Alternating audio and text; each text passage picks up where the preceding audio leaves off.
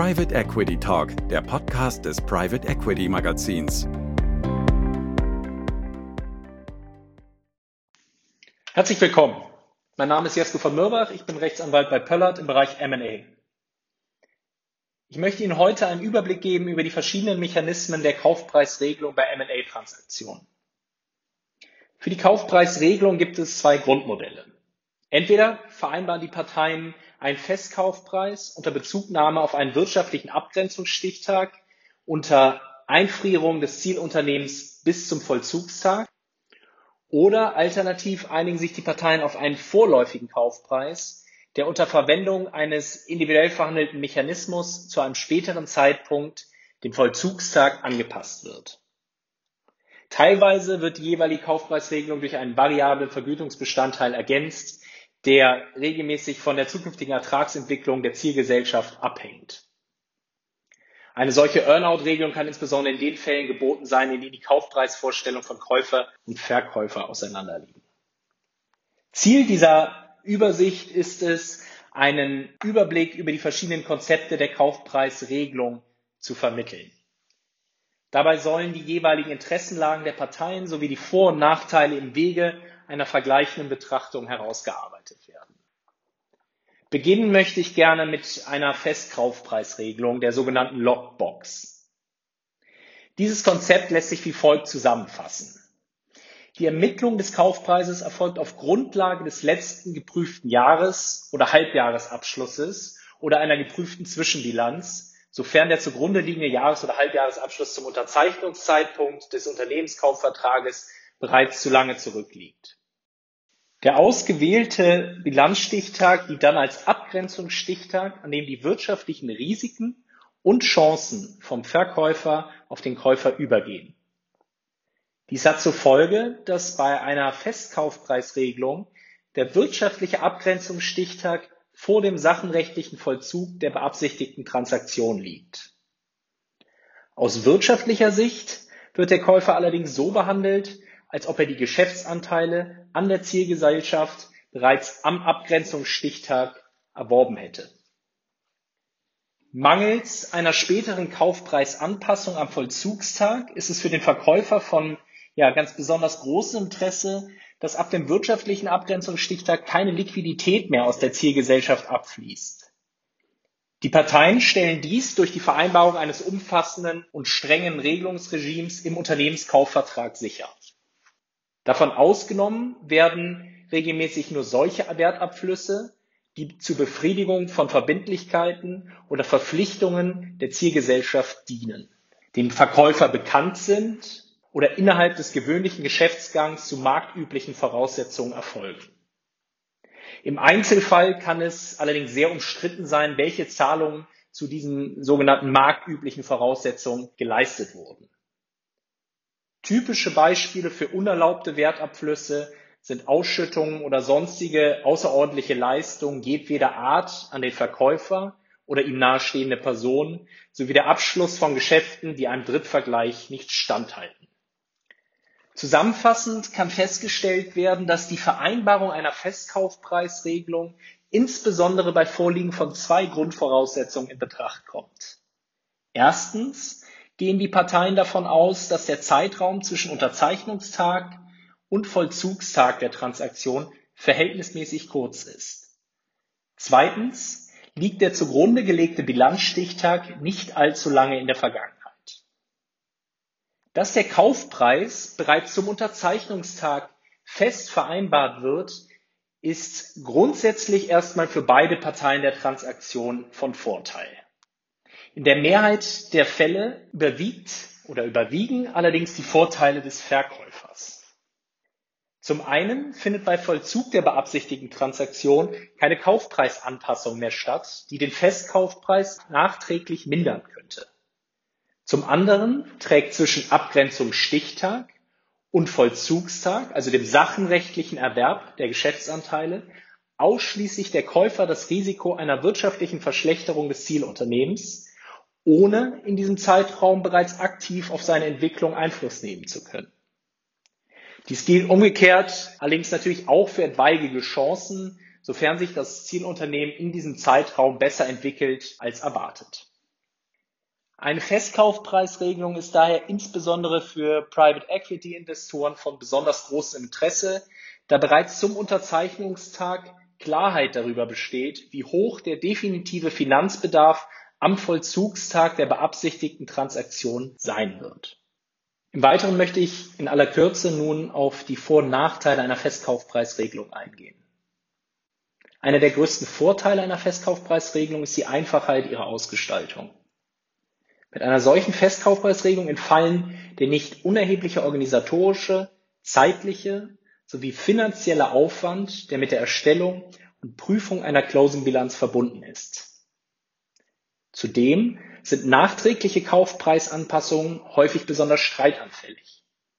Vielfach vertreten die Parteien unterschiedliche Ansichten über die Höhe der in der Closing-Bilanz berechneten Ausgleichszahlung.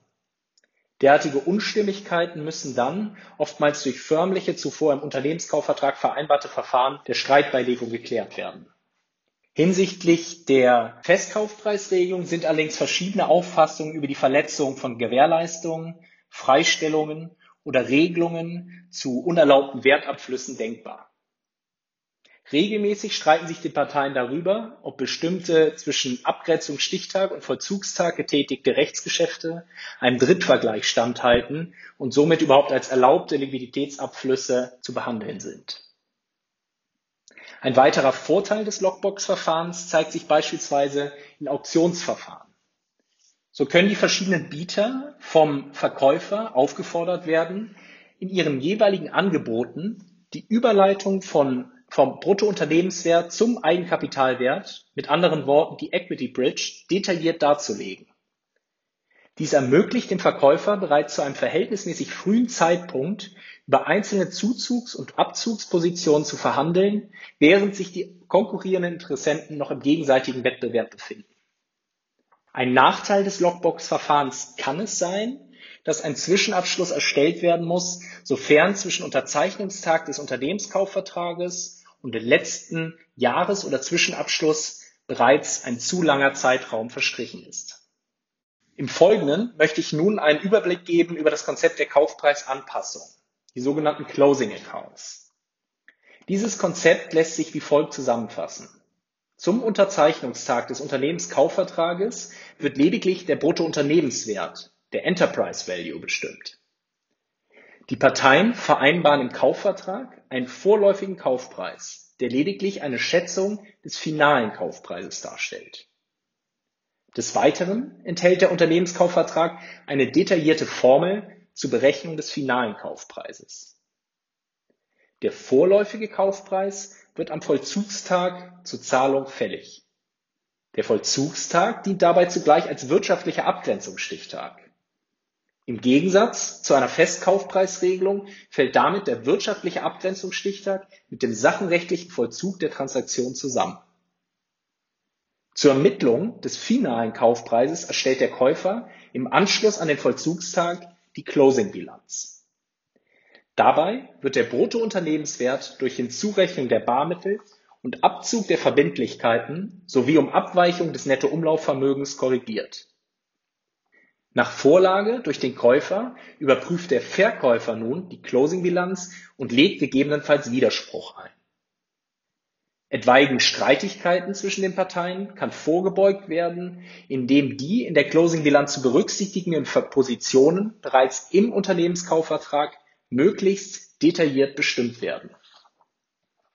Die Parteien vereinbaren im Unternehmenskaufvertrag verschiedene Fristen für die Erstellung und Übermittlung der Closing-Bilanz sowie die Abrechnung einer etwaigen Ausgleichszahlung.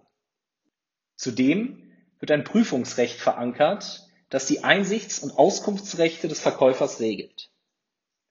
Schließlich vereinbaren die Parteien im Unternehmenskaufvertrag ein Regelungsregime für das Widerspruchsverfahren gegen die Aufstellung der Closing-Bilanz.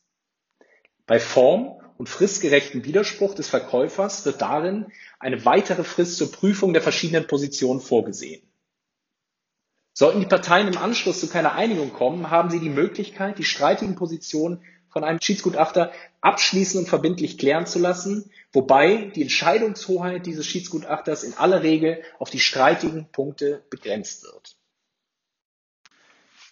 Hinsicht der Interessenlage kann man festhalten, dass die Parteien, und zwar beide Parteien, daran interessiert sind, den vorläufigen Kaufpreis möglichst präzise abzuschätzen. Dies liegt einerseits im Interesse des Verkäufers, der unter der Voraussetzung eines ordnungs- und erwartungsgemäßen Fortgangs des Geschäftsbetriebs bis zu einem gewissen Grad auf die Höhe des Kaufpreises vertrauen kann. Andererseits soll auf Seiten des Käufers eine Überkapitalisierung vermieden werden. Der größte Vorteil der Kaufpreisanpassung ist die hohe Genauigkeit der Ermittlung des in Anführungsstrichen richtigen Kaufpreises zum Zeitpunkt des sachenrechtlichen Erwerbs des Zielunternehmens.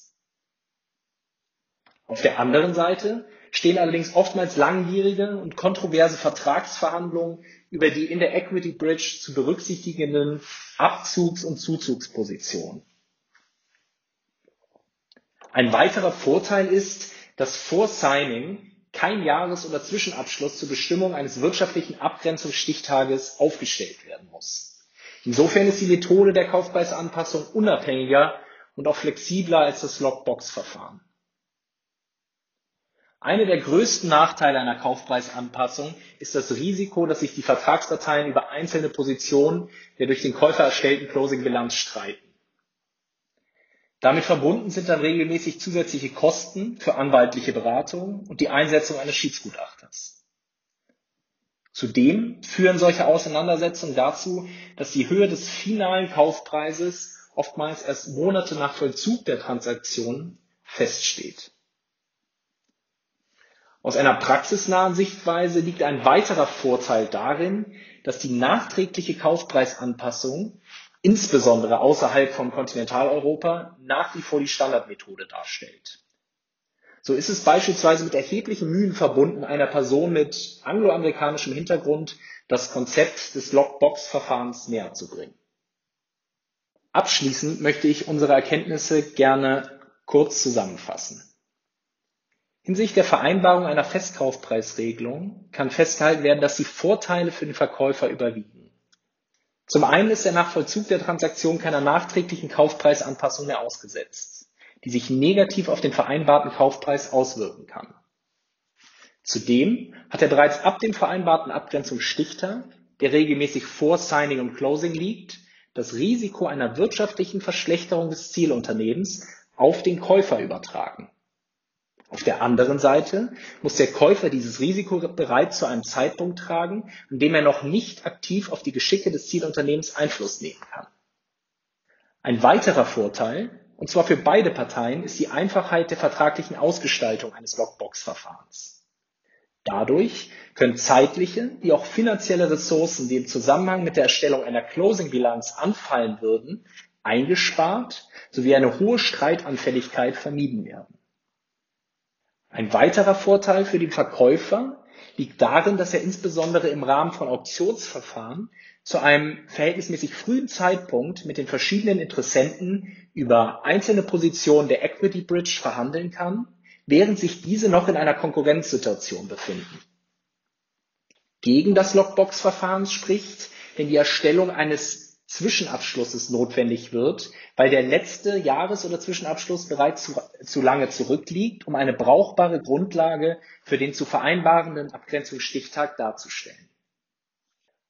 Einer der größten Vorteile von Closing Accounts ist, dass der wirtschaftliche Abgrenzungsstichtag und der Vollzugstag der Transaktion zusammenfallen und damit erst zum Zeitpunkt des sachenrechtlichen Erwerbs des Zielunternehmens der Kaufpreis mit hoher Genauigkeit bestimmt werden kann. Dies erscheint insbesondere dann wichtig, wenn es für die Parteien aufgrund saisonaler Schwankungen oder Phasenverschiebungen schwierig ist, sich auf einen anderen wirtschaftlichen Abgrenzungsstichtag als den Vollzugstag zu einigen. Im Gegensatz zum Lockbox-Verfahren kann daher auch kein Streit darüber entstehen, ob zwischen wirtschaftlichem Stichtag und Vollzugstag irgendwelche unerlaubten Liquiditätsabflüsse stattgefunden haben. Neben oft langwieriger und kontroverser Verhandlungen über die in der Closing-Bilanz zu berücksichtigen Positionen ist einer der größten Nachteile von Closing-Accounts deren hohe Streitanfälligkeit. Damit verbunden sind regelmäßig zusätzliche, nicht unerhebliche Kosten für eine anwaltliche Beratung und die Einsetzung eines Schiedsgutachters sowie die Ungewissheit, die damit einhergeht, dass oftmals erst Monate nach Closing der endgültige Kaufpreis feststeht. Herzlichen Dank für Ihre Aufmerksamkeit. Falls Sie Rückfragen oder Anmerkungen haben sollten, melden Sie sich gerne jederzeit bei mir, bei einer meiner Kolleginnen oder Kollegen.